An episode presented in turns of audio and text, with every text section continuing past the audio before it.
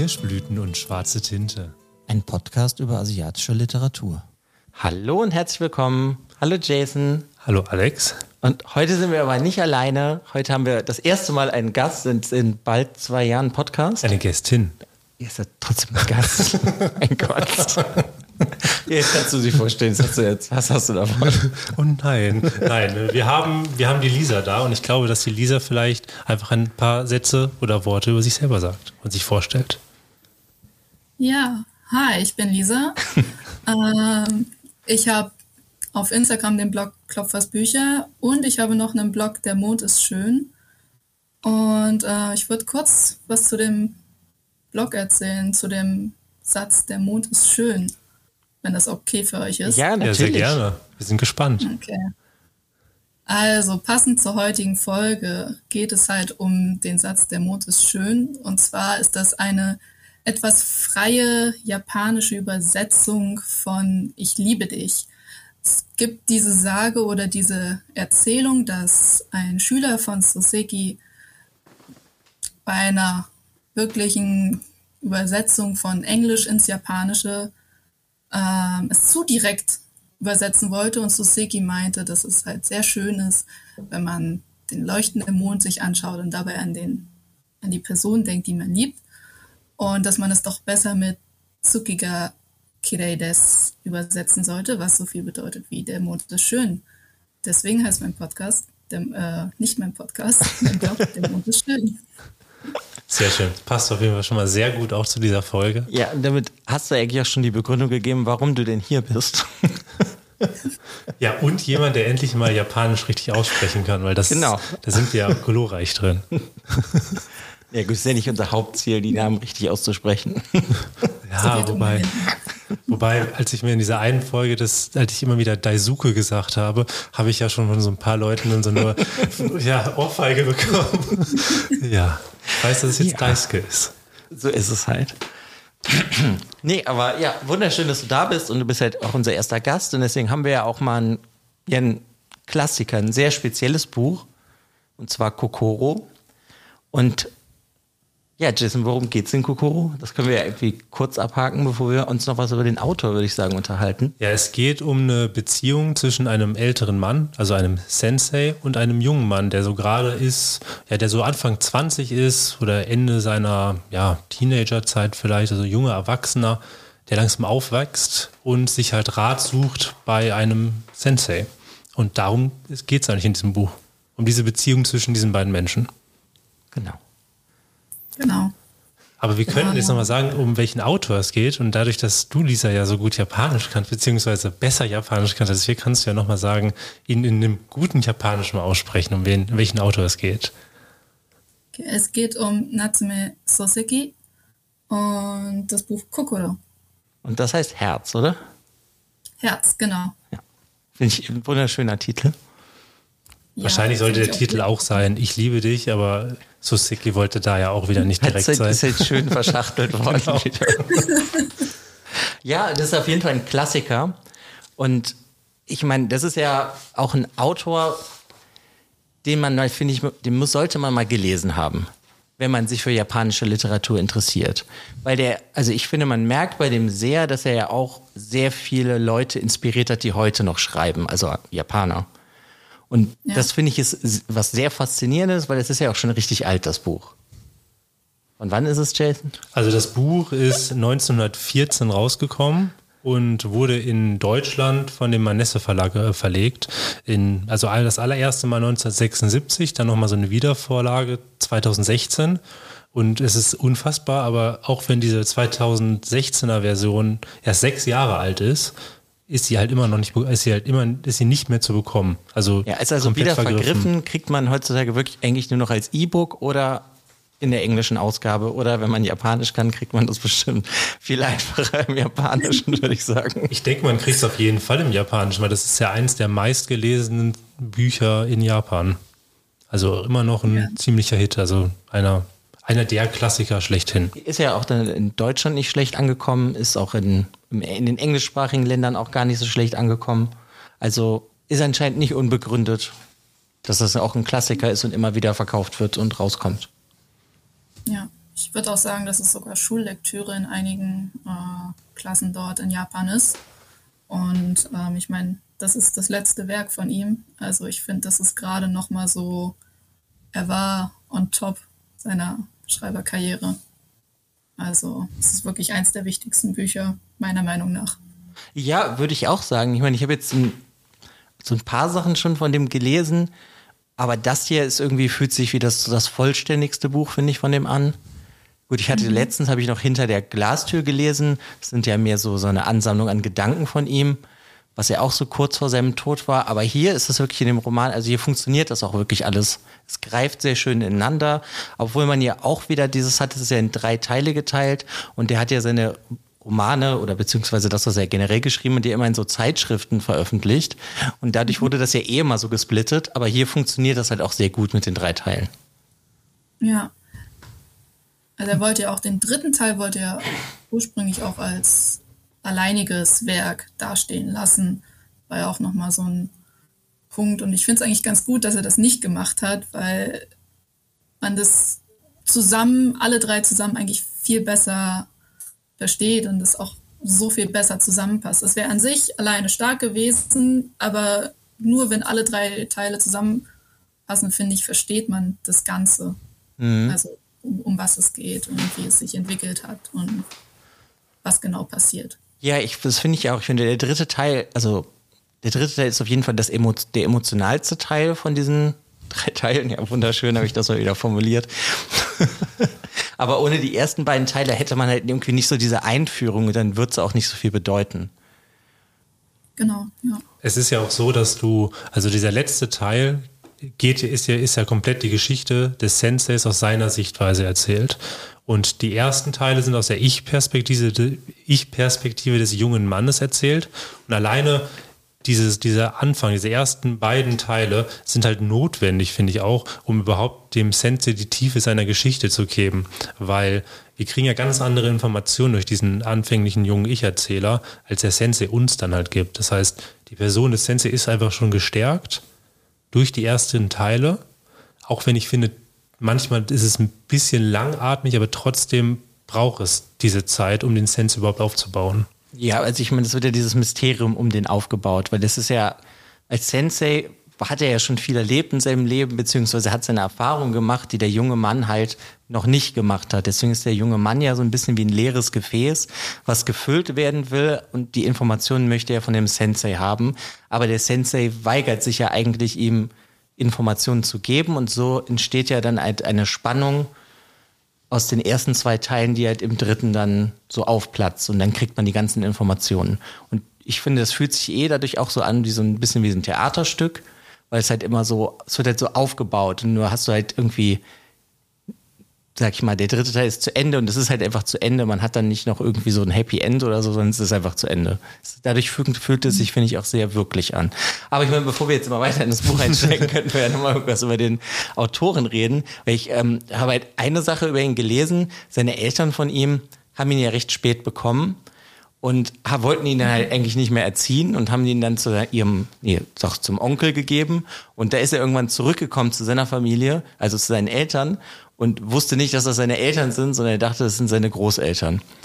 Und das steht zum Beispiel bei uns in dem Nachbuch, äh, Nachbuch, Nachwort drin. Und das erklärt für mich so einiges bei dem Autoren, weil der, glaube ich, seitdem dann, als er das halt dann herausgefunden hat, und das ist auch noch lustig, die Haushälterin hat ihm das erzählt.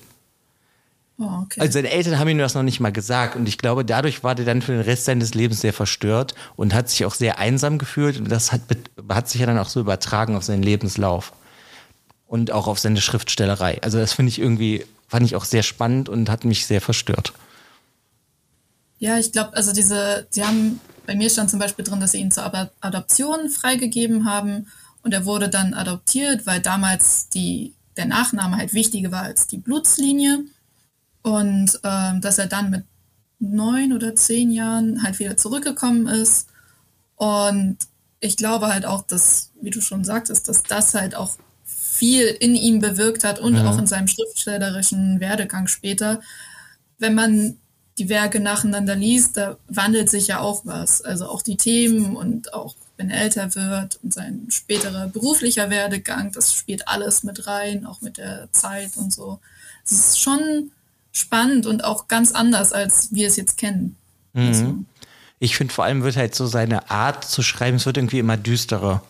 Es dreht sich immer mehr mhm. so um dieses Vereinsamen und dann halt irgendwann um Selbstmord auch öfters und ja, am Anfang, sag ich mal, wie der Tor von Tokio, das ist ja dann noch mehr so was naiver. Würde ich sagen, hat er so auch so ein bisschen mehr Spaß und jetzt hier so mit Kokoro. Es macht sehr viel Spaß zu lesen, aber es ist halt schon eigentlich sehr deprimierend. Das, das komplette Thema, worum es dann eigentlich geht. Ja, ich meine, gerade wenn sich halt seine, sein Hauptthema, was immer wieder vorkommt, diese Vereinsamung der, der Menschen und auch irgendwie das Streben nach innerem Frieden, was er immer stärker wird, wird er dann halt aber gepaart mit seinen späteren Werken, jetzt auch in Kokoro, mit dieser ja, pessimistischen ähm, Weltansicht, die er halt auch immer weiter bekommt. Also, dass er, ja, dass er nicht unbedingt immer positiv in die Zukunft blickt. Und ich meine, auch das sehen, haben wir in diesem Buch immer mal wieder aufblitzen. Ja glaube, das hat halt auch viel damit zu tun, in welcher Zeit er geschrieben hat und in welcher Zeit er gelebt hat. Und das spiegelt sich halt auch sehr in seinen Werken nieder. Es war halt diese Umbruchszeit gerade in Japan. Also es war der Beginn der Meiji-Zeit. Er ist, glaube ich, ein Jahr bevor Beginn der Meiji-Zeit ähm, geboren. Und ich glaube, vier Jahre nachdem das vorbei war und eine neue Regierung ist, ist er gestorben. Und es war ja dieser Umbruch, wo sich Japan dem Westen geöffnet hat und wo es dann mhm. viel so in Richtung, ähm, okay, wir müssen jetzt die westliche Kultur irgendwie ein bisschen verstehen. Es gab ja, also er wurde als ähm, Elite-Student dann später für zwei Jahre nach London geschickt und sollte da dann halt so ein bisschen den Westen ähm, kennenlernen. Und da hat er sich ja auch schon sehr einsam gefühlt und so wie so ein Alien ganz raus aus allem und ich finde, das spiegelt es halt auch in den Werken wieder. Ja, aber also, ich meine, gut, das ist natürlich auch verständlich, wenn du dann irgendwo zu einer ganz anderen Kultur kommst, das geht's ja, denke ich mal, immer noch Leuten so, wenn die vielleicht heutzutage nach Japan gehen oder was von Japan, sag ich mal, es wird ja auch Japan immer beliebter, auch generell bei uns, auch jetzt in der Literatur. Und was ich so generell auch mitbekommen habe, seitdem wir den Podcast machen, sehr viele Leute sind auch immer sehr schnell schockiert von Sachen, die dann in der japanischen Literatur passieren. Und so genauso kann ich mir das für ihn auch halt vorstellen, wenn er halt nach London gehst, dann kriegst du ja einen kompletten Kulturschock. Ja, Kriege ich auch heute noch, wenn ich nach London gehe. Das glaube ich. Aber was ich halt total interessant finde, ist, dadurch, dass er ja trotzdem in dieser Umbruchzeit gelebt hat und auch ja auch für einige Jahre im Ausland gelebt hat, dass er halt immer noch so, so stark auch in dieser japanischen Literatur verwurzelt ist und immer noch sich halt auch stärker auf diese typischen japanischen Themen dann ähm, zurückgreift. Er war ja auch so Meister des japanischen Haiku. Das heißt, obwohl er so weltoffen war, war er in sich halt immer noch Japaner.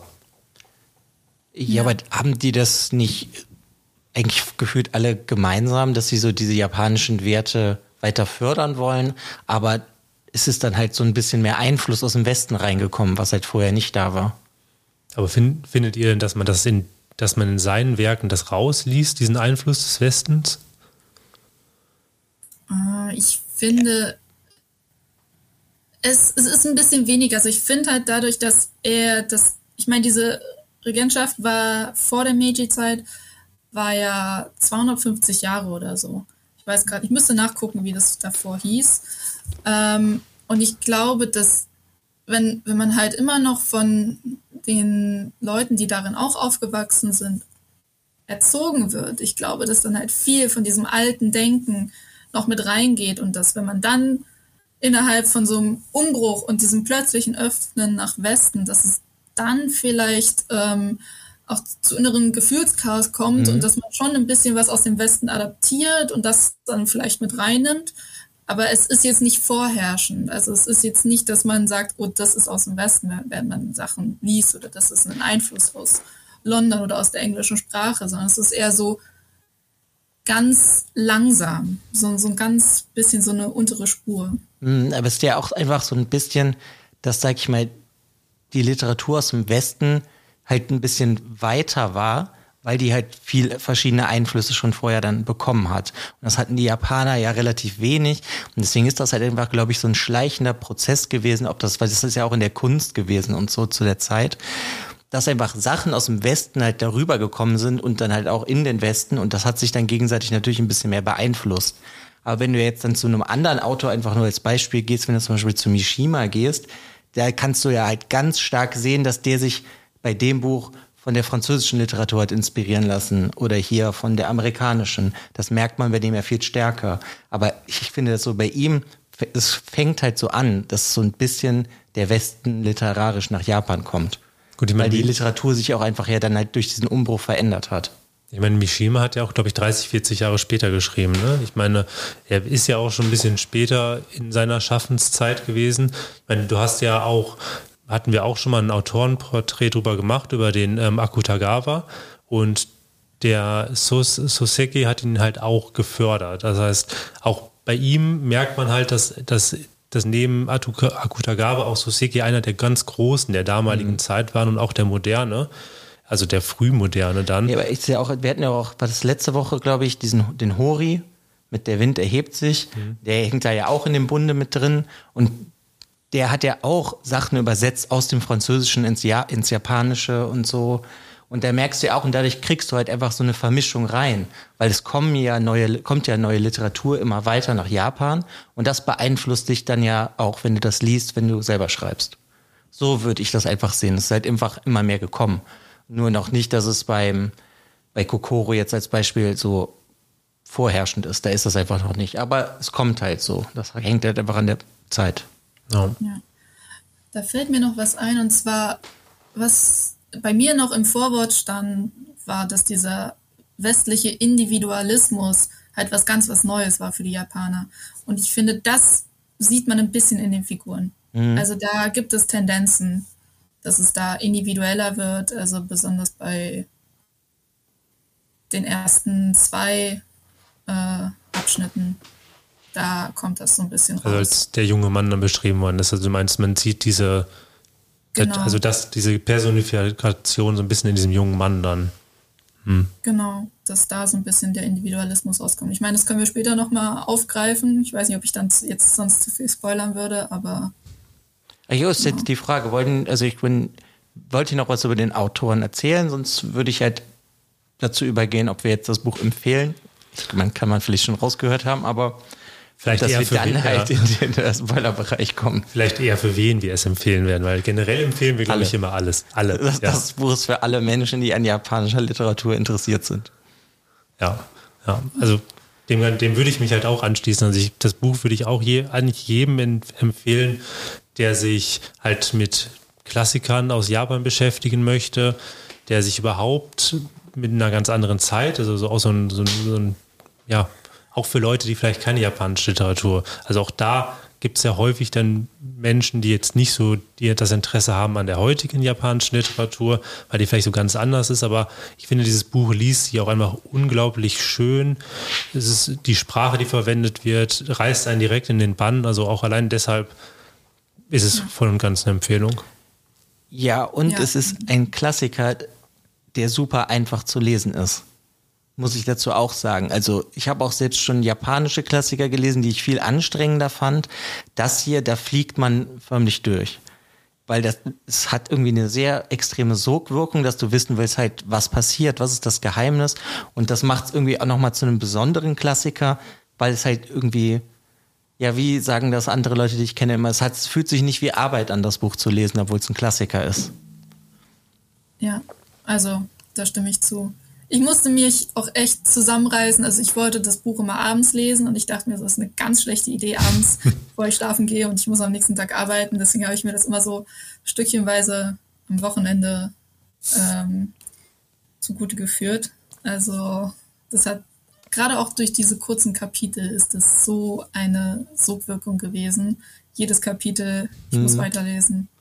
Also absolute Empfehlung, auch für Leute, die sich vielleicht für so ein bisschen japanische Geschichte oder Kultur generell interessieren, dass man so ein bisschen ein Verständnis bekommt, ähm, wie es damals war, wie alles begann, dass Japan sich dem Westen geöffnet hat. Also wie Leute sich damals dort gefühlt haben. definitiv eine Empfehlung. Also bevor wir in die Buchbesprechung springen, würde ich vielleicht noch mal kurz sagen, dass wir ja unterschiedliche Versionen gelesen haben. Also Alex und ich haben halt die Version im, in der deutschen Übersetzung von Oskar Benel gelesen, im Manisse Verlag, und du ja die englische Übersetzung. Genau. Und zwar die neue von dem Penguin Classics. Das wurde übersetzt von Meredith McKinney. Ich hoffe, ich habe das richtig ausgesprochen. Bestimmt. Wird schon passen, er wird es eh nicht hören. genau.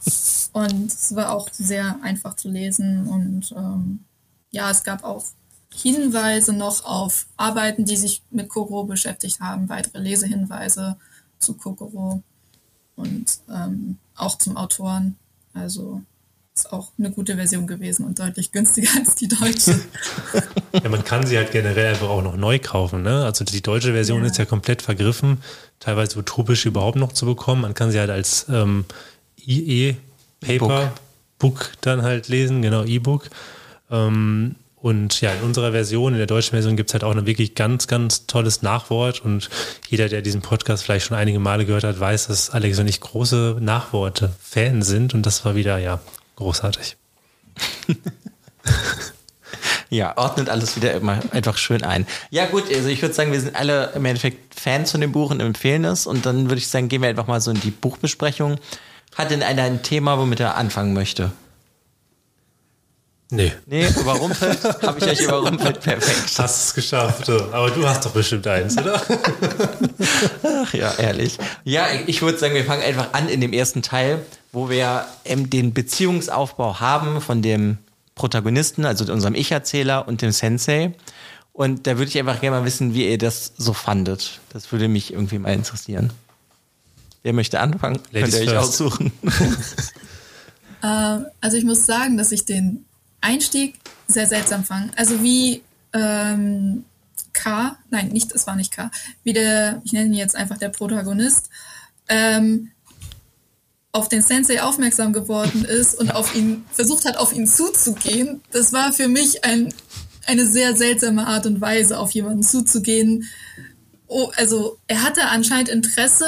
Ich hatte nur Probleme zu verstehen, woran, warum er an ihm Interesse hatte. War das, weil er zu Beginn einfach den westlichen Menschen neben ihm gesehen hat? Also es war für mich war dieser Einstieg sehr seltsam und ich habe nicht ganz alles nachvollziehen oder verstehen können. Also es war für mich etwas, ich würde niemals selbst so an jemanden rangehen, mhm. wenn ich Kontakt zu ihm haben wollte. Nicht? Das ist doch, der ist doch total normal. Also ich sehe ich sehe einen älteren Mann am Strand, der sieht aus irgendeinem Grund interessiert. Also nee, der hat noch einen Ausländer neben sich. Genau, das, da geht es halt auch noch. Aber das ist genau der Punkt, worauf ich hinaus wollte, weil ich, also ich finde, später funktioniert das alles wunderbar mich hat der Anfang nur auch wirklich sehr irritiert, warum der den überhaupt interessant findet. Und ich denke mal, weil er jemanden aus dem Westen neben sich hatte.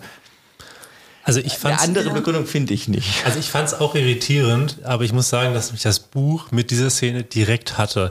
Also ich fand das, ich fand das so herrlich merkwürdig. Du siehst einen älteren Mann mit einem Ausländer am Strand und denkst dir, oh ja, der sieht interessant aus und du folgst ihm einfach. Du schwimmst ihm hinterher. Du bist penetrant hinter ihm dran und das ist ja auch weiterhin so. Also auch wenn sich diese Beziehung zwischen den beiden aufbaut, er ist einfach penetrant immer da. Er ist bei ihm zu Hause. Er besucht ihn die ganze Zeit, ohne dass er irgendwann mal gesagt bekommen hat, ja, du kannst jetzt gerne kommen, sondern er ist einfach extrem penetrant. Ich glaube, so werde ich mir in Zukunft auch meine Freunde suchen. Ja, aber es ist ja, ich meine, das zeigt ja so, finde ich, die, so ein bisschen diese Art von dem Protagonisten. Der hat halt irgendwie nicht so für er steht, habe ich das Gefühl, am Anfang des Buches. Und mhm. er sieht halt diesen, Sensei, halt diesen Mann, diesen gestandenen Mann, der halt irgendwie schon irgendwas durchgemacht hat und irgendwie scheint er ihn ja sehr zu beeindrucken. Und deswegen verfällt er dem ja. Also ich würde das jetzt gar nicht ins, nicht ins Sexuelle ziehen, aber irgendwie liebt er ihn ja. Also, ja. Also wie, also sagen wir es so, der Sensei hat ein Herz, also das Kokoro, was der Protagonist nicht hat. Und irgendwie muss ja. der ja ihn so verzaubert haben und ich weiß halt nicht womit, aber das ist halt so der Beginn dieser seltsamen Freundschaft. Es kam mir zwischenzeitlich auch wie so eine kleine Schwärmerei vor. Mhm. Also das fand ich, ich glaube zum Ende des ersten fand ich das sehr, äh, einprägsam oder, oder deutlich herausgestellt, dass es schon so eine kleine äh, Schwärmerei war und ich konnte den Sensei nicht ganz äh, einordnen. Weil er hatte auch so ein bisschen, hat man gemerkt, dass er so sich geöffnet hat ihm gegenüber und auch ähm, ihm freundlich gesinnt war und ja auch seine Frau vorgestellt. Also es war schon, von ihm kam auch, aber dieses prägnante und wirklich immer wieder ran, das war schon für mich irgendwie so, so eine kleine Schwärmerei. Ähm, vielleicht auch so, so, zu Beginn so ein bisschen Stalking, aber. Ja, so ein bisschen. Das gab es halt damals ja noch nicht, aber ich so ein gestalkt wurde der auf jeden Fall ein bisschen. Ja, ich glaube da irgendwie, dass der Sensei sich selber so ein bisschen in dem jungen Mann sieht. Mhm, dass er halt so, so denkt, ah ja, ich war auch mal so ratlos und weiß nicht, wohin mit mir. Und deswegen ist er ja halt dieses gute Gefäß, was halt gefüttert werden kann mit Weisheiten. Aber halt nur bestimmten Weisheiten, weil das, die anderen Sachen sind ja die Geheimnisse, die der Sensei gar nicht verraten möchte. Mhm. Die aber der Protagonist ja auch penetrant versucht herauszufinden, wie, warum der Sensei immer zu diesem Grab geht. Oder all die Sachen, warum geht der Sensei nicht aus dem Haus und geht arbeiten? Das sind ja also diese Sachen, ich meine, die, ich finde, die kommen einem sehr seltsam vor beim Lesen, aber irgendwie habe ich das einfach akzeptiert. Das ist halt der Sensei, der macht das halt so. Der hat halt schon irgendwie seinen Grund. Ja, ich meine, du hast es in Japan ja sowieso, dass du den Älteren immer würdigst und auch ähm, dir irgendwie den Rat einholen möchtest von einem, von jemand Älteren. Und auch so in den nächsten, Kap nächsten Seiten, Kapiteln lernt man ja auch, dass auch so, dass er, dass sich der junge Mann vielleicht auch so ein bisschen so eine Vaterfigur dann halt gesucht hat. Ich finde aber trotzdem, am Anfang kann man jetzt nicht verstehen, warum er sich, warum sich der junge Mann gerade diesen älteren Herrn ausgesucht hat als seinen Sensei. Und ich muss sagen, ich würde es sogar noch mal extremer sagen. Ich würde nicht sagen kleine Schwärmerei, sondern wirklich obsessives, was weiß ich, intellektuelles Verlangen vielleicht. Aber er ist so, ich finde, das ist ja fast eine Obsession, wie er, was er hat. Er will ständig bei diesem Mann sein. Und wie du schon gesagt hast, es ist so, er geht immer penetrant überall hin. Auch wenn er, wenn er merkt, dass es irgendwelche Szenen gibt, wo der Sensei natürlich vielleicht mal alleine zu einem Grab gehen möchte. Und ich meine, wenn irgendjemand, den ich nicht kenne oder auch wenn ich ihn kenne, alleine zu einem Grab gehen möchte, dann belästige ich ihn ja nicht. Deshalb ist auch da sehr interessant, dass der Sensei das zu überhaupt zugelassen hat, diese Beziehung, dass sie sich aufbaut. Ja, aber das ist doch auch so ein bisschen so, finde ich, ich meine, das ist doch literarisch gesehen auch so diese Prototyp ähm, Meister-Schüler-Beziehung. Die, finde ich, kommt ja in irgendeiner Form sehr oft immer wieder vor. Also hatte ich auch im Vorgespräch eben mit dem Jason schon geredet. Das letzte Buch, wo ich das gelesen habe, das war Spark. Da geht es um diese Mann-Sei-Komiker. Und da ist das auch. Da hast du der Ältere und der Jüngere und das ist dann diese Sensei-Schüler-Beziehung, weil der andere hat halt ja viel mehr Weisheit oder Wissen über irgendein Thema, was er dem anderen vermittelt. Selbst wenn es nur ist, wie man lebt. Wow. Ja. Das, also ich finde, das, das passt auch definitiv in diese, ich nenne es jetzt mal Schublade rein. Ähm, was ich halt nur, also was ich nur komisch fand, ist, dass, äh, also gerade in Japan ist halt so Sensei und Schüler, das ist halt, also da sind die Hierarchien klar und da gibt's deutliche Abgrenzungen, sowohl sprachlich als auch generell Verhalten. Und ich finde, dass der Schüler halt deutlich Grenzen überschritten hat, gerade auch bei diesen Penetranten hinterher. Und er will eigentlich gerade da alleine hin und er ist halt immer wieder, also gerade deswegen, weil er so oft Grenzen überschritten hat, finde ich, ist es schon, es ist noch eine äh, Sensei-Schüler, also Meister-Schüler-Beziehung, aber dadurch, dass der Sensei es teilweise zulässt, dass seine Grenzen überschritten werden, auch in dem Verhältnis, wird das Ganze so ein bisschen mh, mm, weniger klar definiert, sondern mhm. so ein bisschen weicher. Also es ist immer noch diese Schüler-Meister-Beziehung, aber es ist, es steckt noch mehr dahinter. Also mehr Emotionalität und mhm. Verbundenheit.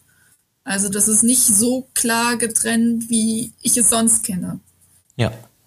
Aber wenn man es jetzt ja zum Beispiel, das hatten wir ja eben in der Vorstellung schon hatten, wenn wir das jetzt einordnen in diesen zeitlichen Rahmen, ne? also wir sind jetzt in einer Zeit in Japan, wo sich das Ganze öffnet, könnte das ja auch vor dem Sose Soseki ja auch sein, dass er genau das halt zeigt, dass man sich vielleicht so ein bisschen von den Traditionen lösen muss, sie nicht halt auflöst, sondern sich im Generellen einfach so ein bisschen halt in dieser Öffnung zum Westen sich vielleicht in manchen Situationen auch mal ja gewisse Stellungen hinterfragen soll oder halt auch, dass dieser junge Mann genau halt mehr westliche Werte halt verkörpert. Hm. Ja, das da könnte ich auch schon wieder mit dem Individualismus kommen. Also es ist ja gerade später geht es ja auch auf diesen, er soll sich einen Job suchen und er soll da was finden und das Studium beendet und alles toll. Und er zögert ja. Also er geht ja nicht so weiter. Also das nimmt da zu Beginn in dem ersten schon seinen Lauf und ich finde gerade da, wenn es um diesen Individualismus, diesen westlichen Einfluss geht, sich den neuen Kulturen und Traditionen auch mal öffnen und ein bisschen gucken, was kann man vereinen mit der eigenen Kultur, dass es da dann schon losgeht, dass dieser westliche Einfluss kommt, also genau wie du es sagst. Und das zieht sich dann halt später noch weiter, finde ich. Gerade mhm. nach Beendigung des Studiums. Also ist das dann, also so gesehen, der Protagonist ist so ein bisschen der westliche Einfluss und der Sensei ist ja, wenn er sich dann am Ende umbringt, schließt er mit diesem traditionellen ab und beerdigt das sozusagen, dass jetzt eine neue Zeit angebrochen ist danach dann?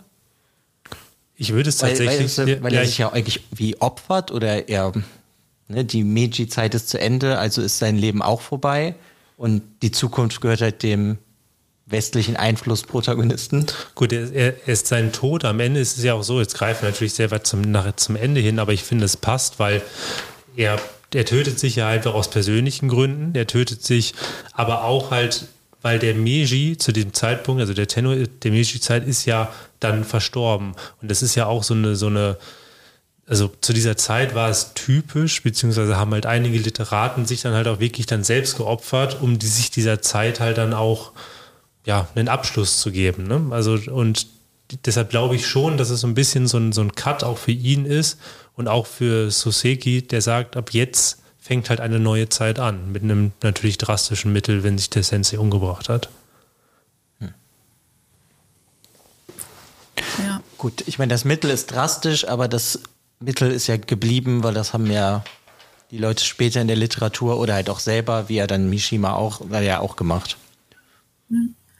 Ne? Ja. Also, der ist ja dann für diese traditionellen Werte ist er ja auch mitgestorben weil er halt dieses Neue nicht mehr haben wollte auch. Also ich meine, das spielt ja auch nur so da rein. Das ist einfach nur so für mich so mal weitergedacht. Aber ja, das finde ich ist halt irgendwie schon sehr spannend, dass, dass er das alles in diesem Roman irgendwie halt reingepackt hat. Ja, ich finde halt auch, dass diese alten Kulturen im zweiten Teil auch nochmal deutlich raustreten. Da gibt es ja diesen Tod von den Emperor zu dem Zeitpunkt. Mhm. Ist das ein Tenno? Englisches Wort, ich glaube ja. Emperor meinst und, du? Ähm, ich glaube, es ist ein General im Deutschen gewesen General? oder sowas dann. Achso, okay. ja, ich meine, der Emperor ist der König. Okay. Dann verwechsel ich das gerade. Okay. Ah, Im Japanischen dann der Kaiser. Genau. Okay. Jedenfalls, der oberste General bringt sich ja dann selber auch noch um, weil er mit ihm sterben will. Ein oder zwei Tage später. Und dann hatte ja der Vater von dem äh, Protagonisten auch irgendwie diesen Ansatz mit, ich sterbe jetzt auch oder es ist irgendwie schön. Also da war er ja schon so ein bisschen desillusioniert und nicht mehr so ganz klar. Also ich finde, das ist noch dieses sehr traditionelle, was da noch mit reingespielt hat. Also was, was der Autor wahrscheinlich auch bewusst noch mit reingebracht hat. Weil ja, aber findest du denn, dass der Vater von dem Protagonisten das ernst gemeint hat? Weil der kam mir irgendwie nicht so vor, sondern dass er das eher dann so im Delirium sagt. Ja, genau. Weil ich den eigentlich ne, eher so eingeschätzt habe als jemanden, der lieber am Leben bleiben will, weil er ja daran hängt und der ist ja auch mehr so bäuerlich, ist ja, sagt, sind es, ba sind es Bauern, ne? Ich glaube schon, ja. Ja, aber dann passt ja. der bäuerlich. Ähm, das, dass die halt nicht so weit denken, sage ich mal, wie das halt der Sensei dann macht und sein Leben beendet, sondern dass das halt einfach nur bei ihm eher halt so ein Deliriumsgedankengang war, weil der ja viel mehr am Leben hängt und dem das auch, ja. sag ich mal, dieses große, nur weil der Tenno stirbt oder der General sich dann umbringt, muss man ja eigentlich nicht sterben, weil das. Nee, also ich dachte halt auch, dass es so, weil er so ein bisschen desillusioniert war, dass es deswegen verstärkt rauskam. Und halt vielleicht, weil er mit diesen Werten noch aufgewachsen ist. Das ist da so ein, vielleicht so, wenn er so kurze, klare Momente hat und so sich vielleicht bewusst war, dass er wahrscheinlich bald stirbt, dass das für ihn vielleicht auch so ein bisschen so eine Art, es ist okay, wenn ich jetzt auch sterbe, weil er, also der Kaiser ist halt auch gestorben. Also er hängt am Leben, aber vielleicht war das für ihn so ein bisschen, also das ist jetzt weit äh, mhm. vorgetastet, dass es für ihn vielleicht so ein bisschen so eine Art war, es ist okay, weil auch die Großen sterben. Also hm. das ist so ein bisschen die, Vor die innerliche Vorbereitung dafür war vielleicht. Ja. Der Gedankengang. Aber wir erfahren ja gar nicht, ob der stirbt in dem Buch, ne? Nee. nee. Weil der ist ja, der Sohn geht ja dann schon wieder. Obwohl der Vater ja schwerst krank ist und eigentlich im Inbegriff ist zu sterben. Ja. Und also für mich ist so der, ich meine, im ersten Teil haben wir, können wir nochmal kurz das, diese Kennenlernphase, nenne ich so mal. Dann ist halt der Vater vom Protagonisten krank im zweiten Teil und der geht nach Hause und will aber ja eigentlich immer wieder zum Sensei zurück. Und ähm, seine Mutter und äh, generell die Familie will ja auch, dass er diesen Sensei nach ähm, Hilfe für seine eigene Zukunft fragt. Aber so dieser zweite Teil mit dieser kranken Familie ist so für mich so ein bisschen, auch dieses Rückschritt aufs Ländliche, weil da ist es ja so ländlicher und die sind halt einfach jetzt böse gesagt nicht so schlau wie die Leute in Tokio, die halt in die Universität gehen. Weißt du, dass das ja auch nochmal so was ganz anderes ist und der Protagonist will ja eigentlich nicht dieses dümmliche Bauernleben, sondern er will ja dieses kultivierte intellektuellen Leben, was der Sensei führt, weil der ja nur zu Hause sitzt zwischen seinen Büchern. Ich meine, das, das passt ja dann auch nochmal, um das nochmal da zurückzugreifen, dann halt bei dem Todeswunsch des Vaters dann, weil du, ich meine, er ist ein, er ist ein Bauer, hatte halt sein ganzes Leben lang gearbeitet und vielleicht nur um irgendeinem, ja, seine Familie zu ernähren und vielleicht auch für diesen höheren Zweck. Einfach weil du hast ja dieses Ehrgefühl, ist in, in, in Japan doch auch immer sehr, sehr wichtig und für die Menschen sehr wichtig. Und es könnte auch sein, dass er sich dann diesen Tod gewünscht hatte, einfach aus diesem Traditionsbewusstsein, mein, mein, also aus dem höheren Motiv. Also, dass er sagt, mein, mein Tod soll auch irgendwas bedeuten, deshalb möchte ich meinem Tod vielleicht irgendjemanden für, ähm, widmen. Ja, aber das unterstelle ich dem nicht. Das, also ich glaube nicht, dass der Vater von ihm so weit denkt. Ja. Also es kam für mich einfach nicht so rüber. Sondern es ist ja, selbst wenn er das halt in Delirium gesagt hat, dass er es halt dann jetzt für ihn auch Zeit ist zu sterben, ist er trotzdem der Bauer, der am Leben bleiben möchte, obwohl er todkrank ist. Und der Sensei ist er dann demgehend der, der sich dann umbringt. Ja, das stimmt. Das passt vielleicht eher auf den Sensei dann, ja. Ja. Aber genau, wir haben im zweiten Teil dann, kriegt dann unser junger Protagonist eine Nachricht vom Sensei, in dem er ihm halt einen Brief schickt und dann wird in diesem Brief halt ja komplett einmal offenbart, was seit das Geheimnis des Senseis gewesen ist. Und damit kriegen wir dann die Einleitung in den dritten Teil, was ja auch so der Hauptteil des ganzen Buches ist. Also erstmal möchte ich dazu nur sagen, der Sensei schickt dem Protagonisten einen Roman und keinen Brief. ja, okay. Aber nee, ist es, ich finde, es ist das, worauf man in, sag ich mal, in den ersten beiden Kapiteln oder Abschnitten hingearbeitet hat, dass man jetzt halt dieses Geständnis bekommt und dann erfährt man ja eigentlich die ganze Lebensgeschichte von dem Sensei. Bevor, Warum er mh. ist, wie er ist. Ich wollte gar nichts spoilern. Ich wollte das nee, nur nee. so, so äh, wirklich, diese ganzen Beweggründe werden halt von ihm dargelegt. Und das fand ich jetzt einfach nur als Beispiel so spannend. Ich habe das Buch jetzt zum zweiten Mal gelesen. Ich habe es beides mal am Stück gelesen, den dritten Teil, weil ich das nicht aus der Hand legen kann. Weil ich finde, das ist so packend, obwohl das eigentlich ja nur diese Lebensgeschichte ist. Also ich finde es äh, ganz toll, den dritten Teil. Ja, es war auch eins meiner Highlights. Also ich konnte es auch nur am Stück lesen. Das war wirklich so, da habe ich mir die Zeit genommen und gesagt, jetzt stört mich bitte keiner. ähm, auch weil es so, also ich musste mich erst einlesen und es war, es waren viele verschiedene Punkte in seinem Leben, die einfach prägnant waren und man musste so viel darauf achten, was dann für später relevant wurde und so viel im Kopf behalten, was eigentlich auch gerade zu der Zeit gegeben war, was so Mode war, beziehungsweise was die Kultur beinhaltet hat oder verlangt hat. Und das gerade zum Schluss, ich kann mich noch genau erinnern, als ich diesen Turning Point hatte und ich habe gelesen, gelesen, gelesen und plötzlich also man kennt es ja, wenn man manchmal so liest und man scannt die Seite irgendwie so ein bisschen vor. Das habe ich nicht gemacht. Und ich saß dann einfach da und war so mit offenem Mund und war so, was habe ich gerade gelesen? Das waren nur ein paar Worte und ich war einfach, davor war alles ganz toll und dann lese ich diesen Satz und ich war einfach total geschockt und überrascht und das war dann, wow.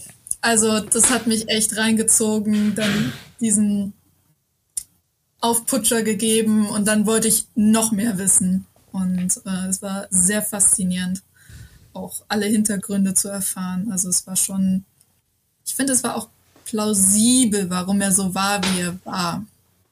Also, ich, ich würde sagen, ich, es gibt viele Sachen, die kann man nachvollziehen, aber also für mich, um das kann ich ja direkt mal so rausposaunen, für mich ist das größte Fragezeichen, wenn er sich so lange gequält hat, weil sein Freund sich umgebracht hat, warum bringst du dich dann erst 40 Jahre später selber um? Gut, ja, das ist ja, für mich. Ja. Das kam mir der Gedanke. Vieles andere konnte ich nachvollziehen und fand ich halt auch sehr schön. So wie der, diese ganze Geschichte, wie ihm das Geld geklaut wurde von seiner eigenen Familie. Das fand ich halt so schön, dass, also der Moment als Beispiel, weil das sind ja dann so die Tipps, die er dem jungen Protagonisten gegeben hat, worauf er achten soll. Und jetzt weiß man dann halt, warum er ihm diese Tipps gegeben hat, weil er halt diese ganzen negativen Erfahrungen gemacht hat. Ja, total. Ich finde aber trotzdem, dass dieser Punkt, als der sein, sein guter Freund sich dann umgebracht hat, dass er ich fand, also ich, dass er natürlich getrauert hat, der Sensei war klar, aber ich fand seine, sein ganzes Verhalten irgendwie, ich konnte es nicht so ganz hundertprozentig nachvollziehen, gerade weil sich das ja auch über so einen langen Zeitraum gezogen hat. Und er hatte ja gesagt, er wollte, sterben ist zu lang, zu einfach gewesen. Er wollte halt mit der Trauer und dem Schmerz leben. Er wollte seine Frau nicht zurücklassen. Aber trotzdem war das für mich nicht so hundertprozentig nachvollziehbar. Aber seht ihr denn die Schuld beim Sensei, dass der Freund sich umgebracht hat? Nicht direkt. Ja. Also, ich denke, da hat er viel auf sich projiziert. Hm. Einfach. Also, auch ich fand, das hat man an seinem Gedankengang davor die ganze Zeit äh, schon mitbekommen, dass er ähm, da auch unsicher und sehr zurückhaltend war und halt sich nicht, also das ist vielleicht auch so ein bisschen, dass er gezögert hat, weil er die nur ein bisschen länger kannte, aber ich fand nicht, dass äh, der Sensei der Grund war oder das, also oder das letzte i-Tüpfelchen, was das Ganze bewogen hat, das denke ich nicht. Also ja, denke ich nämlich auch nicht, weil es ist ja sein, es geht da um, seit, um den Bereich um seinen Freund K, der ja auch irgendwann bei ihm wohnt. Und irgendwie ist ja das ganze Leben von seinem Freund K halt auch noch, noch mal furchtbarer als sein eigenes. Weil der ist ja adoptiert worden, aber der kann es den eigentlich seinen Adoptiveltern ja nicht recht machen. Und ähm, er soll etwas studieren, was er aber eigentlich gar nicht möchte. Und dann eigentlich möchte er doch ein Mönch werden. Und dann verliebt er sich auch noch. Und dann, also der ist ja voller Schuldgefühle. Deswegen habe ich auch das jetzt nicht so empfunden, dass er sich umgebracht hat, weil der Sensei und er dieselbe Frau lieben. Sondern einfach nur, weil es einfach der an einem Punkt angekommen war, der Freund von dem Sensei, wo er gesagt hat, jetzt ist Schluss. Das aber das war halt ja. auch eine extrem krasse Szene, finde ich. Ja, aber ich muss sagen, ich bin jetzt nicht so ganz auf eurer Seite, weil ich finde, der Sensei ist nicht der alleinige Grund, auf keinen Fall. Also der Freund K, hast du ja eben schon gesagt, hatte genug Probleme gehabt. Auch so, man hatte gemerkt, dass er halt auch innerlich sehr, sehr zerrissen gewesen ist. Aber wenn dann er, der Freund K, der schon immer Probleme hat, überhaupt Beziehungen zu Menschen aufzubauen, sich generell zu öffnen, sich dann seinem guten oder besten Freund so öffnet zu auch einer japanischen Zeit, wo du ja nicht so offen über Gefühle geredet hast und ihm offenbarst, dass du diese Frau liebst und im nächsten Moment der Sensei ihn betrügt, weil der Freund K wusste nicht, dass der Sensei ihn, die Frau geliebt hatte, finde ich, ist das schon ein ziemlicher Schlag ins Gesicht, was dann das Fass doch sehr stark zum Überlaufen bringen konnte, aber nicht im Sinne von, ich schmeiße einen Kieselstein rein, sondern schon einen großen Brocken. Hm, ja, aber das, ist ja so, ist, ich finde, das da ist das schwer, weil wir haben ja nur die eine Seite, die die Geschichte erzählt. Wir wissen das ja nicht von der anderen Seite. Und so, die hätten das ja meiner Meinung nach beide irgendwie so ein bisschen merken müssen, dass sie beide dieselbe mögen. also finde ich jetzt. Ich bin der Meinung, die hätten das irgendwie merken müssen und K hätte generell ein bisschen mehr Rücksicht nehmen müssen auf den Sensei für mich, weil der Sensei ihm ja eigentlich nur geholfen hat die ganze Zeit. Der hat den aufgenommen, der hat ihm alles finanziert. Weißt du, ja, aber weißt wenn du, was der, ich ja, meine? aber, ja, aber wenn der Sensei aber nie sagt, was er fühlt, was er denkt und dass es überhaupt eine Beziehung zu diesem Mädchen gibt, dann ist es doch total in Ordnung, wenn der Freund seine Liebe, seine Gefühle zulässt. Weil er war ja so frei, es dann zu offenbaren. Und dann wäre dieser typische Punkt gekommen, man hätte halt drüber reden können. So, aber- wir haben ja generell noch, sorry, noch das Problem, dass der K nichts hat. Das heißt, es wäre auch e- eigentlich egal gewesen, ob er sie liebt oder nicht, weil er kann der Frau nichts bieten. Er hat nichts. Ja, aber dann muss man ihn ja nicht betrügen. Also Weiß das nicht. ist, das ist so, Da als geht- mir geht es nicht um das Betrügen, mir geht es einfach nur darum, dass das noch ein Grund ist, warum der K sich ermordet hat, weil er der halt auch gar nichts bieten konnte. Er hatte ja nichts. Weißt du, der Sensei konnte ja wenigstens das Haus mieten.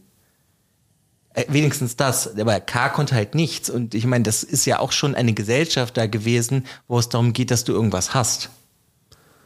Und das ist einfach nur noch so, so ein Punkt halt, dass der K hat halt wirklich gar nichts. Deswegen denke ich mal, ist das halt so alles zusammengenommen zu viel gewesen. Jetzt bin ich mal still. Also was mir halt noch einfiel, das, der Sensei hat ja erwähnt, dass er den K lange versucht hat zu überreden, dass er endlich Hilfe annimmt, dass er das Geld annimmt, dass er da halt wohnen kann, weil da, wo er gewohnt hat, das war wohl nicht sehr Schäbig. schön. Ja, sehr schäbig. Und ähm, ich, ich kann nur vermuten oder ich habe mir noch so gerade überlegt, dass es halt auch vielleicht so war, okay, er hat dann widerwillig die Hilfe angenommen und er hat sich dann, also so kam es mir zumindest vor, dass er halt sehr schüchtern war und das eigentlich nicht wollte, weil er dadurch ja auch seinen Status einer völlig unbekannten Familie offenlegt und gerade auch noch zwei Frauen, die eine Witwe, die andere im heiratsfähigen Alter, ähm, was vielleicht damals auch nicht so ähm, gut war. Und dann entwickelt er Gefühle und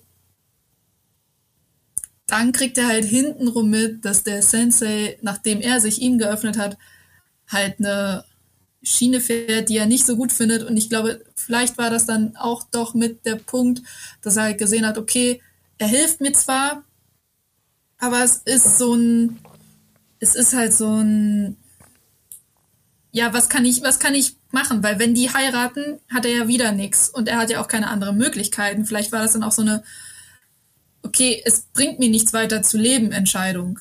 Also, wenn die zwei heiraten, dann wird er aus dem Haus geworfen.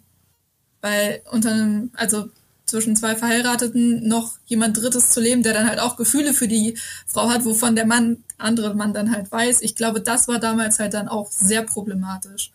Also vielleicht war das dann doch so ein bisschen, okay, es bringt mir nichts mehr. Und alles ist schlimm. Ja, und ge- generell ja auch dieser Glaube in die Menschheit. Weil wenn sein einziger Freund, der ihn in, in einer aussichtslosen Situation hilft, dann doch sich sehr egoistisch verhält, kann ich schon verstehen, dass du, dass sich der Freund K dann einfach auch denkt, okay, wenn sogar mir die nächste Person so spielt und egoistisch ist, was bringt es mir dann noch auf dieser Welt? Ich werde sowieso nur ausgestochen, an mich glaubt sowieso keiner, ich habe vielleicht gar keine Chance. Ja, aber das finde ich, das stimmt ja so nicht, weil das Einzige, was der Sensei ihm ja genommen hat, ist ja eigentlich diese Liebe. Sonst hat der Sensei ihm immer nur gegeben. Ja, aber der Freund K genommen. hat ja nichts anderes als diese Liebe. Ja, doch, die Freundschaft zu, äh, zum Sensei. Und die halte ich persönlich eigentlich für viel wertvoller, als dass einer von beiden sich verliebt. Aber darum Weil, hat, ja, aber guck mal, Ja. weil die sind, gehen ja durch dick und dünn eigentlich. Beziehungsweise der Sensei hilft dem anderen ja überhaupt, das alles zu ermöglichen, was die machen. Ob das dieser Urlaub ist, wo die unglaublich viel wandern. Fand Sehr ich auch sympathisch, Sehr, ja, fand ich ja. auch sehr lustig, aber sie wandern ja dann unglaublich viel, weil sie ja beide zu stur sind, miteinander zu reden. Aber weißt du, der Sensei gibt dem ja eigentlich unglaublich viel. Nur das ist der, das eine Ding, was der Sensei ihm nicht geben wollte, das ist diese Frau. So habe ich das interpretiert. Und dass das ein Betrug ist und dass er dem anderen das Herz gebrochen hat, damit ja. Aber ich sehe das trotzdem so, dass der Sensei ihm trotzdem ganz viel vorher gegeben hat, was der andere aber alles immer nur so widerwillig angenommen hat. Deswegen ist ja der eigentliche, der ihn die ganze Zeit geliebt hat, den K, war der Sensei. ja, das stimmt, aber trotzdem ist es diese eine Situation, wo sich der Freund K ja, er, er sucht ja ein offenes Gespräch. beziehungsweise offenbart sich ja gegenüber dem Sensei. Also ich finde, das können wir das noch mal kurz festhalten. Deren Gespräche sind halt auch sehr einseitig. Ja, okay, das stimmt. Aber das ist im Generell in diesem Buch sind Gespräche sehr einseitig. Also es ist so doch sehr häufig. Ähm, Finde ich aber, es ist trotzdem so ein, so ein, ja, also man hätte dann einfach drüber reden können. Also auch wenn der Sensei so offen war und immer, immer den Freund mitgezogen hat, ihn immer geholfen hat, dann hätte er halt in der Situation vielleicht auch helfen können oder einfach offen sein können, weil ich glaube nicht, dass der Freund K in der Situation dann hätte der Sensei gesagt, ich liebe sie auch, glaube ich, dass der Freund K schon Rückzieher gemacht hätte, weil der Sensei ihnen ja so viel geholfen hat. Hm. Aber wir haben ja das Problem gehabt, miteinander zu reden. Ja, reden ist halt schwierig, ne? Aber ich würde dich gerne mal fragen, wie findest du denn generell dieses Verhältnis, was der Sensei dann auch zu seiner Frau hat? Also, ich finde das Verhältnis schwierig, weil einerseits liebt er sie, aber dadurch, dass der K sich umgebracht hat, kann er das nicht, äh, also kann er nicht das geben, was er davor bereit gewesen wäre zu geben. Und sie merkt das ja auch. Sie mhm. spürt das und sie spricht ihn ja auch darauf an, was, was los ist, was das Problem ist. Also ich finde, es ist, ah, wie soll man das sagen? Sie haben eine funktionierende Ehe, nur nicht auf dem Kommunikationslevel. Also es ja. funktioniert schon irgendwie. Ich meine, sie leben so lange zusammen, was vielleicht auch mit der Zeit jetzt zu tun hat damals. Ähm, und die Gefühle waren ja da, aber sie haben halt deutlich Probleme, besonders er hat Probleme auf dem Kommunikationsweg und er hält viel vor ihr geheim. Deswegen finde ich es sehr schwierig, das Verhältnis. Also ich finde, es ist kein, kein liebevolles oder sich äh, unterstützendes Verhältnis. Also es ist geschädigt durch diesen Selbstmord von K. Mhm. Ist auf jeden Fall nicht ehrlich, finde ich. Ja. Aber ähm, also in meinem Kopf müsste die Frau doch ziemlich viel mitbekommen haben von dem, was halt auch der Sensei denkt. Ich meine, das wird halt immer so dargestellt, als würde die nichts wissen und am Ende wird ja auch gesagt, dass der Protagonist nicht seiner Frau davon sagen soll, damit die halt wie so ein reines Gewissen behalten kann, nicht so ein beschmutztes wie er. Aber ich habe mir halt beim Lesen gedacht und danach, ja, die muss ja irgendwie viel damit mit, davon mitbekommen haben. Speziell halt damals, als der in der Kader gelebt hat und der sich dann umgebracht hat. Irgendwie kam das für mich so alles so vor, als hätte die nichts mitbekommen. Das irgendwie kann ich mir alles nicht so richtig vorstellen. Ich finde, das passt aber generell sehr gut, wenn man jetzt mal im ganzen Buch darauf geachtet hat, wie die Frauen in dem Buch dargestellt werden, werden sie ja sehr, ich nenne es jetzt mal zeitgemäß dargestellt. Und es wird unter anderem, da habe ich ein Zitat, wird einmal gesagt über die Frauen, nach meiner Überzeugung besaßen die Japaner, insbesondere die jungen Frauen, nicht genügend Mut, ihre Gedanken und Empfindungen offen zu bekennen. Und es wird immer wieder über die Frau sehr negativ ge gesprochen. Die, es wird immer gesagt, okay, klar, der Mann steht im Fokus, die Frau kann nicht so viel, die Frau ist halt für zu Hause da. Also du hast ein sehr, sehr altertümliches Frauenbild. Und das wird ja bis zum Ende hin ja auch für die Lesenden dann äh, transportiert. Und ich glaube, das ist einfach so, es wird davon ausgegangen, vielleicht hat Soseki das ja auch wirklich so auch als Autor gedacht, dass Frauen das einfach nicht verstehen. Hm. Ja, und dass sie vielleicht auch ein bisschen eher ausgelassen werden, weil, weil sie haben ja kein Mitspracherecht, kein, ähm, also sie haben ja so gesehen keine Stimme, weil der Mann mhm. ist der Herr im Haus. Also vielleicht ist das dann halt auch wirklich einfach so, okay, das ist zu viel für dich, das kannst du nicht verstehen, das kriegst du nicht äh, in deinen Kopf rein und deswegen kriegst du das nicht mit. Ja, bei mir kam eigentlich die Frau von dem jetzt nicht so blöde vor, auch in den Unterhaltungen mit dem Protagonisten. Ich habe das Gefühl gehabt, sie weiß auch mehr, aber sie sagt dem Protagonisten halt die Sachen auch nicht. Ich finde nicht, dass die Frauen, also generell, ob es die Frau des Senseis oder andere Frauen sind, die werden nicht blöd dargestellt, aber es wird ihnen einfach meistens nicht viel zugemutet. Einerseits eigene Entscheidungen zu treffen, über ihre Empfindungen auch generell eine Kontrolle über ihre Emotionen zu haben oder generell mit emotionell, emotionalen Lasten klarzukommen. Das heißt, die Frau ist immer so ein bisschen außen vor. Die Frau also meinst du, dass dann der, der Sensei meint, dass die Frau damit emotional nicht klarkommen würde, wenn sie das wissen würde, Ja. was er erzählt hat? Das glaube ich schon. Ja. Nicht, dass sie den Sensei dann hassen würde. Dass er, also wirklich, dass die emotional damit nicht. Das glaube das ich. habe ich überhaupt nicht so. in meinem- Habe hab ich zu weit gedacht. Okay. Aber wenn wir jetzt schon bei dem Thema Frauen sind, ähm, verdammt, jetzt habe ich den Faden verloren. es geht um Kokoro. Es geht um Kokoro. Nee, ich habe ich hab ihn, ich hab den Faden wieder gefunden, der ist mir runtergefallen.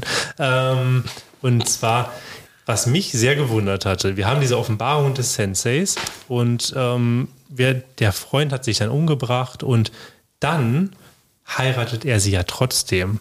Und das hat mich fast am meisten schockiert in diesem Buch, weil ich mir irgendwie dachte, nach alledem, wie kannst du denn deiner Frau so eine Bürde dann auferlegen, sie trotzdem heiraten und dann nicht mal drüber sprechen, weil ich glaube nicht, dass die beiden eine super glückliche Beziehung geführt haben, weil sie ja über nichts geredet hatten.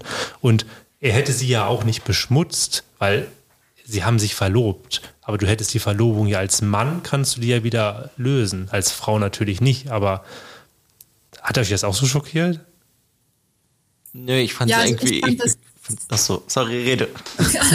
Also ich fand es auch sehr seltsam, dass er dann trotzdem einfach sie geheiratet hat. Also ich habe es nicht ganz verstanden. Klar, er hatte Gefühle für sie und die Verlobung stand halt aus und sie waren dann verlobt und sie hat ihm auch zugestimmt. Aber so ganz nachvollziehen konnte ich es nicht. Also das war für mich auch, genau wie du gesagt hast, so ein bisschen unverständlich. Die haben dann nicht darüber gesprochen und so wie ich den Eindruck im Buch erhalten habe, hat sie sich auch gut mit dem K verstanden. Also, dass da vielleicht auch irgendwas war. Also, das habe ich absolut nicht nachvollziehen können, warum es dann trotzdem von seiner Seite aus einfach so passiert ist. Und er das zugelassen hat. Also ich, wollte. ich fand, das war der logische Schluss. Warum? Ja, weil sonst wäre die Frau ja wieder komplett mit ihrer Mutter alleine gewesen und die Mutter von ihr wollte ja auch, dass sie irgendjemand heiratet. Also ist der einzige logische Schluss, nicht emotional logisch, sondern logische Schluss für die Gesellschaft da, dass er sie halt heiratet, weil er hat sich ja eh schon mit ihr verlobt. Ja, aber sie war ja in einem heiratsfähigen Alter. Das heißt, sie war noch nicht zu alt. Sie hatte keine Makel und sie kam jetzt ja auch nicht unbedingt aus einem sehr schlechten Haus. Das heißt, so oder so hat, glaube ich, hätte sie einen anderen Mann finden können. Also es war ja nicht so aus der Not heraus, ich heirate jetzt diese Frau, damit ich sie halt vor ihrem Schicksal rette. Nee, aber ist das denn nicht trotzdem, dass die Mutter das dann entscheidet, wen die heiratet? Oder vertue ich mich da einfach? Weil die Mu- er ist ja auch zur Mutter gegangen und hat die gefragt und die Mutter hat gesagt ja. Und weißt du, weil die Mutter hätte ja dann irgendjemanden für sie, für sie doch für sie finden müssen. Und ich hatte eigentlich das Gefühl, dass das generell ihre Idee war, indem sie so das Haus vermietet, dass sie dadurch jemanden findet, der die Tochter heiratet. Dass das das ganze Game, weißt du, so von ihr war. Weil sie hat ja keinen Mann mehr, der war ja tot. Deswegen, also deswegen habe ich einfach nur gedacht, das ist logisch, dass er sie dann heiratet. Ich finde es halt einfach nur, was mich viel mehr schockiert hat, ist diese emotionale Verkrüppeltheit von ihm, dass er gar nicht mit ihr über irgendwas redet und dann sind sie, weiß ich nicht, 40 Jahre verheiratet und dann ist es immer nur so, sag ich jetzt mal, was essen wir heute Abend? War denn Buch gut? Ja, Äh, so, weil, weil das ist das, was mich dann mehr schockiert hat. Ich meine, weil die, wenn die Frau halt wirklich nichts, oder ja doch, die Frau, wenn die halt nichts davon mitbekommen hat, was dann halt auch war, vielleicht mochte sie ja beide K und den Sensei, ähm, war die halt natürlich vielleicht schockiert, dass K tot war, aber dann hatte sie ja wenigstens noch den Sensei. Jetzt aus ihrer Sicht gesehen. Also deswegen fand ich den Schritt relativ logisch, jetzt nicht emotional nachvollziehbar, aber logisch. Also für mich. Ja, also es ist schon ein spannendes Buch, muss ich sagen. Ja, ich habe gerade auch nochmal drüber nachgedacht. Es gab ja früher vor allen Dingen diese arrangierten Ehen, wo halt sich die Eltern darüber ausgetauscht haben und dann einen Heiratsvermittler engagiert haben. Und dann wurden die halt miteinander bekannt gemacht und dann wurden, sind die halt mit den Familien dahin und dann haben sie sich das erstmal getroffen. Ähm, das haben ja normalerweise beide Eltern gemacht. Ich weiß nicht, wie das dann als Alleinerziehende gewesen wäre, weil das ist ja auch ein Problem immer noch in Japan, wenn ich das richtig mitbekommen habe, dass Alleinerziehende da halt es ein bisschen schwerer haben. Ähm, und es könnte der logische Schritt gewesen sein, einfach weil es der einfachste Schritt zu dem Zeitpunkt mhm. war. Genau, das ist das, was ich jetzt gedacht habe. Ja. Aber ich finde, so wie sie, also wie die Tochter beschrieben wurde, hätte es noch ganz viele andere Möglichkeiten gegeben.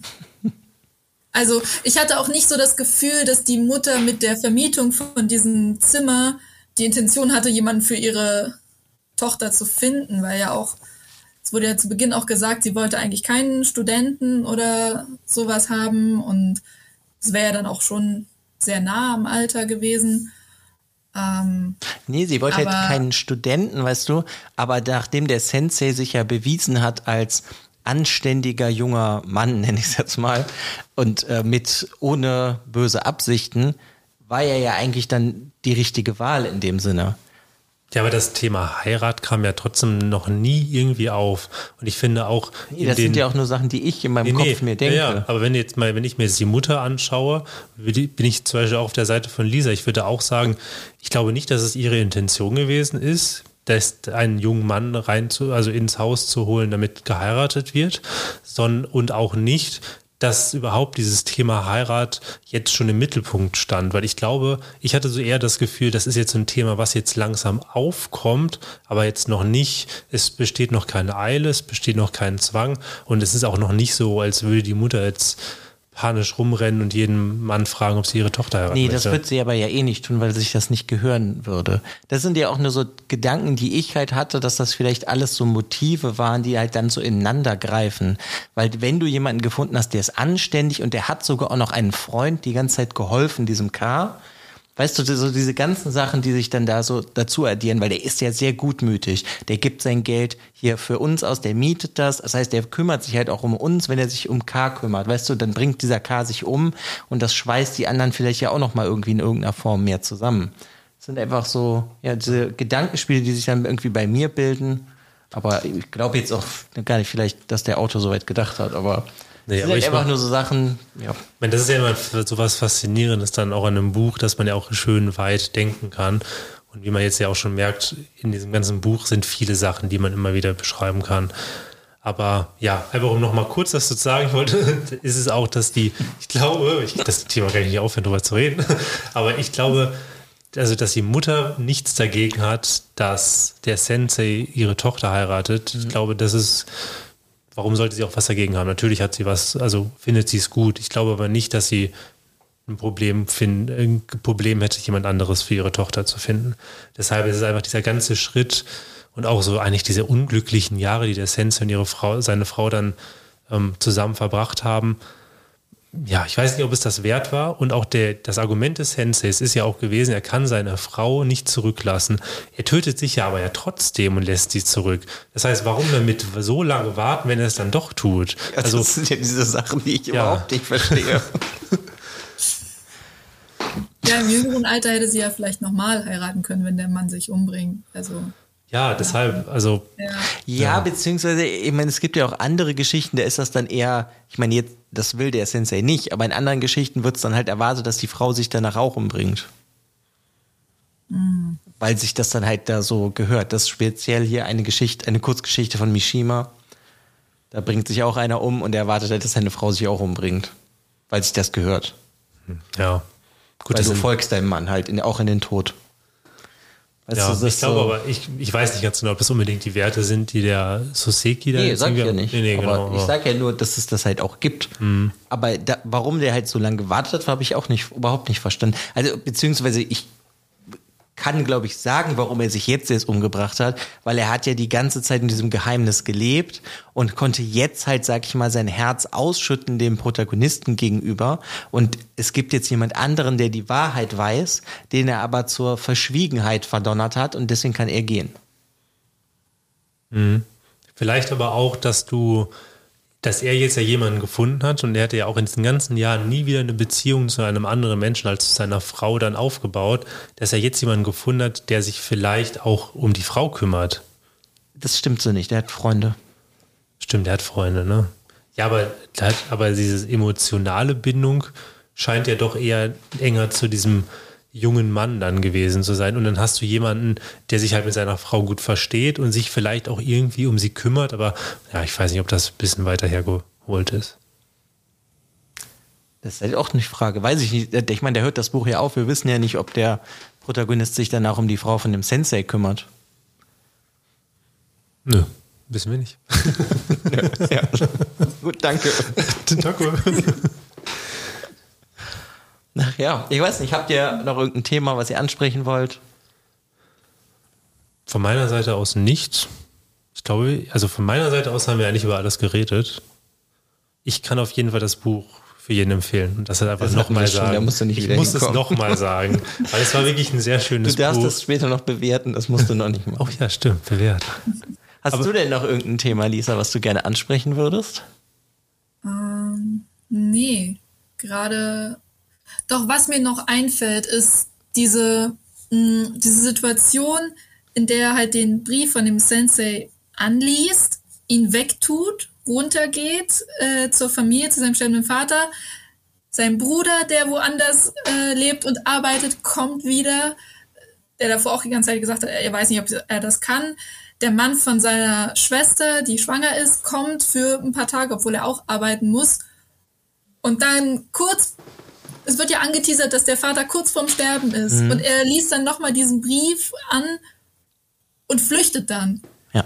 Das war für mich so ein Punkt, da kam es mir so vor, als ob ihm Sensei deutlich wichtiger gewesen wäre als seine Familie, weil das für ihn sein Leben in Tokio war. Und er halt, wie davor schon oftmals be, ähm, erwähnt wurde, dass, dass er halt nicht das Haus übernehmen wird und mhm. sich nicht um die Mutter kümmern will und wie das nun alles funktioniert. Also da war ich schon ein bisschen erstaunt, dass er dann einfach so mir nichts, dir nichts, ohne irgendwem was zu sagen, abgehauen ist. Das habe ich nicht ganz erwartet, weil es davor immer so, ja, er bleibt da und er bleibt da und er kümmert sich um alles und sucht die Leute trotzdem mit dem Hintergrund wissen, er will hier nicht äh, sein, aber es ist halt die Familie. Also das, vielleicht ist das auch wieder so ein, also so ein bisschen der westliche Einfluss, mhm. dass da so ein bisschen was kommt, dass man da auch sagt, okay, man geht jetzt nicht so auf die Familie, sondern das ist mir jetzt halt wichtiger. Also ich kann den Schock verstehen, aber es war für mich doch sehr plötzlich. Hm. Also, also, ich glaube, einmal ist das so eine Schockhandlung von ihm, dass er halt direkt nach Tokio fahren will, weil er will das ja, denke ich mal, auch nicht wahrhaben, dass das so passiert. Aber andererseits glaube ich auch sehr, dass das so dieser westliche Einfluss ist, weil er möchte lieber dieses neue Leben leben, was er halt sich ja eigentlich da am Aufbauen war mit dem Sensei und möchte nicht mehr seine Familie und möchte die halt, ja, also schließt für sich selber, glaube ich, schneller dann eigentlich einfach damit ab, weil das andere ist halt viel wichtiger. Ich finde aber auch, das ist halt einerseits natürlich eine, eine Entscheidung des Protagonisten, aber auch andererseits eine Entscheidung des Autoren, weil auch mit dieser Entscheidung treibt sich ja der junge Mann in eine vermeintliche zukünftige Vereinsamung weil mhm. ich glaube nicht, dass die Familie ihm das irgendwie ähm, verzeihen wird. Er lässt alles zurück, zurück. Er bricht einmal komplett die Kontakte ja auch irgendwie damit ab, weil die Leute werden ihm nicht verzeihen. Das heißt, auch das ist wieder so ein Stilmittel des Sosekis, die er halt zeigt. Die Vereinsamung des Menschen und natürlich die Suche nach diesem inneren Frieden, die er jetzt aber halt auf jeden Fall ohne seine Familie wahrscheinlich suchen muss. Ja, oder er muss halt Buße tun in irgendeiner Form. Aber ja, ich glaube, das ist halt dieser Punkt, dass dieser Protagonist sich ja zu diesem Sensei so ein bisschen entwickelt und der möchte das ja auch so ein bisschen und seine Taten sind dann halt auch so, wie, wie, damit er halt zu diesem Sensei werden kann, weißt du? Also, so in der Art. Ja, der Sensei ist ja auch mhm. gegangen einfach genau. und hat die Kontakte abgebrochen. Das ist ja schon eine Parallele dann, ja. Weil ich glaube, es ist halt ein sehr, sehr schlaues Buch, einfach von den ganzen Sachen, die eingebaut wurden und die ganzen Themen, ja, die eigentlich immer wieder vorkommen. Die werden so in den ersten zwei Kapiteln wird viele halt so angeschnitten, aber man weiß halt oft nicht warum. Und mit diesem dritten Kapitel kriegt man dann die Erklärung, warum das so und so passiert. Und das finde ich ist einfach sehr, sehr schlau gemacht. Und finde ich halt echt faszinierend. Und ich finde es halt immer noch krass, dass das Buch so alt ist. Ja, weil ich finde, wenn man dieses Buch auch liest, sprachlich erstmal wunder, wunderschön beschrieben. Und wenn man nicht wüsste, in welcher Zeit das geschrieben ist, könnte es halt einfach ein bisschen, könnte es halt auch heutzutage geschrieben sein in der damaligen, in sozusagen in dem damaligen Setting. Weil sprachlich ist es, wie du auch schon ganz am Anfang gesagt hast, es ist einfach zu lesen man kann die Beweggründe verstehen und ich finde, man kann sie auch verstehen ohne diesen historischen Hintergrund. Ich meine, das hat, man merkt jetzt ja so ein bisschen mit mehr Hintergrund kann man natürlich viel mehr interpretieren. Man versteht dieses Buch und seine Zusammenhänge aber auch trotzdem, obwohl man gar keine Hintergründe hätte. Ja, ja also ich glaube auch, du kannst ganz viel verstehen, ohne irgendwas zu wissen, aber da geht halt immer noch mehr. Deswegen ja. würde ich sehr wahrscheinlich gerne diese Literatur lesen, die bei dir vorgeschlagen wurde in dem Buch, um das weiter zu vertiefen. Auf ja. jeden Fall. Ja, also es ist echt toll. Wie würdet ihr es denn bewerten? Also unser Bewertungssystem geht ja von 1 bis 6. Und dann würde ich dir jetzt mal den Vortritt lassen, Lisa. Wie würdest du es bewerten? So, und mhm. heute sind es 1 bis 6 Herzen. Kokos. Ja. Ähm, äh, ich denke, ich würde dem Ganzen eine 5,5 geben, weil mich der Anfang so irritiert hat zu Beginn, weil ich das sehr seltsam fand und ähm,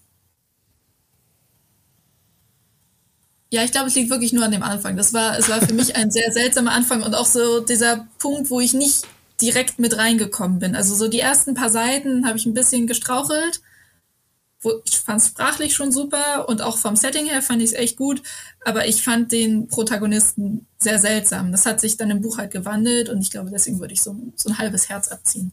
Hm. Also es ist für mich schon richtig, richtig gut, wenn die ersten paar Seiten noch Wunder wären, weil die so ein bisschen abstehen. Ja. Hm. Ja, also kann ich verstehen.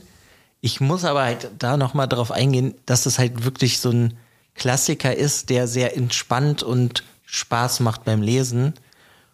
Und deswegen kriegt er bei mir halt sechs von sechs Herzen, weil ich habe selten einen Klassiker gelesen, wo ich so durchgeflutscht bin. Also wenn ich einfach nur an die Brüder Karamasow Anfang des Jahres denke, das war sehr, Krampf. sehr anstrengend. Und hier ist das, hat sich das halt nicht angefühlt und es war halt keine Arbeit, sondern mehr ein Vergnügen. Aber ja, ich kann sehr gut nachvollziehen, dass der Anfang ein bisschen seltsam wirkt. Aber ich würde halt sagen, wenn man einen japanischen Klassiker liest, sollte man das lesen. Weil so, ja. ne, ich weiß nicht, ob kennst du diese Narayama-Lieder, heißt das Buch? Ne? Mhm. Hast du die mal gelesen? Das habe ich noch nicht gelesen. Ja, das ist ja auch so ein Klassiker, den haben wir, glaube ich, letztes Jahr besprochen im Dezember oder so. Und der war so, viel anstrengender, sich da durchzuarbeiten. Und hier ist das wirklich, ja, als wie nix, wie Butter. Nicht wie das Buch Butter, aber. Nee, die richtige Butter. ja, weiß ich nicht. Wie würdest du es denn bewerten, Jason? Also ich hatte mich erst, ich habe mit der Bewertung auch sehr lange gewartet, auch schon nach dem, nachdem ich es fertig gelesen hatte, brauchte ich erst ein bisschen, um zu überlegen und ich wollte auch dieses Gespräch abwarten. Und ich bin manchmal so ein bisschen hin und her gerissen gewesen, weil es hat mir nicht leserlich, leserlich, ja, leserlich nicht alles perfekt gefallen, auch so wie sich die Figuren manchmal verhalten haben. Wenn man das aber in den historischen Kontext einbettet, jetzt auch nochmal, nachdem wir jetzt ja auch nochmal drüber gesprochen haben, drüber diskutiert haben, also so ein kleines Buch mit, ähm, ich glaube, wenn man es auf, auf die normale Buchseiten hochzieht, sind irgendwie so 200, 250 Seiten. Wie viel dieses Buch in in sich verbirgt, wie viel Redepotenzial es hat, wie viel man reininterpretieren kann, was für eine Bedeutung dieses Buch zu dieser Zeit auch hat, ist es für mich dann trotz alledem eine 6 von 6 Kokoros. Ja. Das ist schön, dass du das nochmal gesagt hast. Möchtest du auch nochmal den Autor nennen? Nein. Nein. Doch, dazu ist so sick. Ach ja, ja, nee, schön. Also ich finde es hat mir sehr viel Spaß gemacht, möchte ich mal sagen. Vielen lieben Dank ja. auf jeden Fall, dass du unser erster Gast warst. Bevor wir, sie ja, aber verab Bevor wir dich aber verabschieden, hast du doch, glaube ich, auch noch das ein oder andere an empfehlende Literatur, die man noch lesen kann. Oder? Oh ja. Oh ja. da habe ich einiges. Ähm, also generell, ich glaube, da hatten wir uns auch schon mal drüber unterhalten, bin ich ein großer Fan von den Han Kang Büchern. Also bin sehr begeistert vom Menschenwerk. Auf alle Fälle lesen. Ähm, dann gibt es so eine große Krimireihe. Da wird jetzt der eine Band auf Deutsch demnächst erscheinen. Okay. Ähm, jetzt habe ich den Namen von dem Autoren vergessen. Ja, bei Ah. Krimis habe ich überhaupt keine Nee, ich auch nicht. Okay. Doch, der kam jetzt, das kam jetzt vor kurzem, dass äh, einer, Meinst du das, Ach, das, was so ist, so ein bisschen wie Agatha Christie in Japan? ja, genau. Die Ho-Jin-Morde oder sowas. ja, genau. Das genau, genau. die Honjin-Morde Honjin. von. Honjin. Wie heißt, wie heißt er denn? Ich habe den Namen des Autoren vergessen. Ich glaube, der war auch nicht ganz so einfach. Wir gucken ihn nach. Okay, genau. Also die finde ich wirklich super, weil das auch im Vergleich zu anderen japanischen Kriminal- und Thriller-Autoren sehr ähm, konfus und sehr strukturiert durchdacht ist. Also es ist wirklich ein bisschen, hat mich so ein bisschen auch an Sherlock Holmes erinnert, diese an diese ähm, diese Angehensweise. Und ansonsten bin ich großer Fan von Hideo Yokoyama und Kaigo Higashino. Also die Bücher. Also liest sehr du eigentlich sehr gerne Krimis? Ja, schon sehr gerne auch. Also Literatur, Krimis und ähm, ja, ab und zu auch mal so ein bisschen Fantasy. Ich habe jetzt eine Reihe von einem chinesischen Autoren angefangen. Yin Yong, Jin Yong. Ich, weiß- ich weiß nicht, wie man das ausspricht. Aber die sind halt auch sehr, sehr gut. Genau. Ja, okay, cool. Wir werden uns die mal anschauen. Eh, Ja, haben wir, habe ich eh, glaube ich, schon ein paar von Ja, das stimmt, im Regal ja. stehen von den Sachen, aber Ja. ja, dann würde ich Genau. sagen, nochmal vielen lieben Dank, dass du heute dabei warst.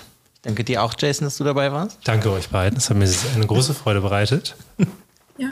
Ich fand es auch sehr schön. Danke für die Einladung. Ja, gerne. Du bist auf jeden Fall immer wieder eingeladen, wenn du Lust hast, mit uns über ein Buch zu quatschen. Ah, Auf jeden sehr Fall. gerne. Ja, das freut mich.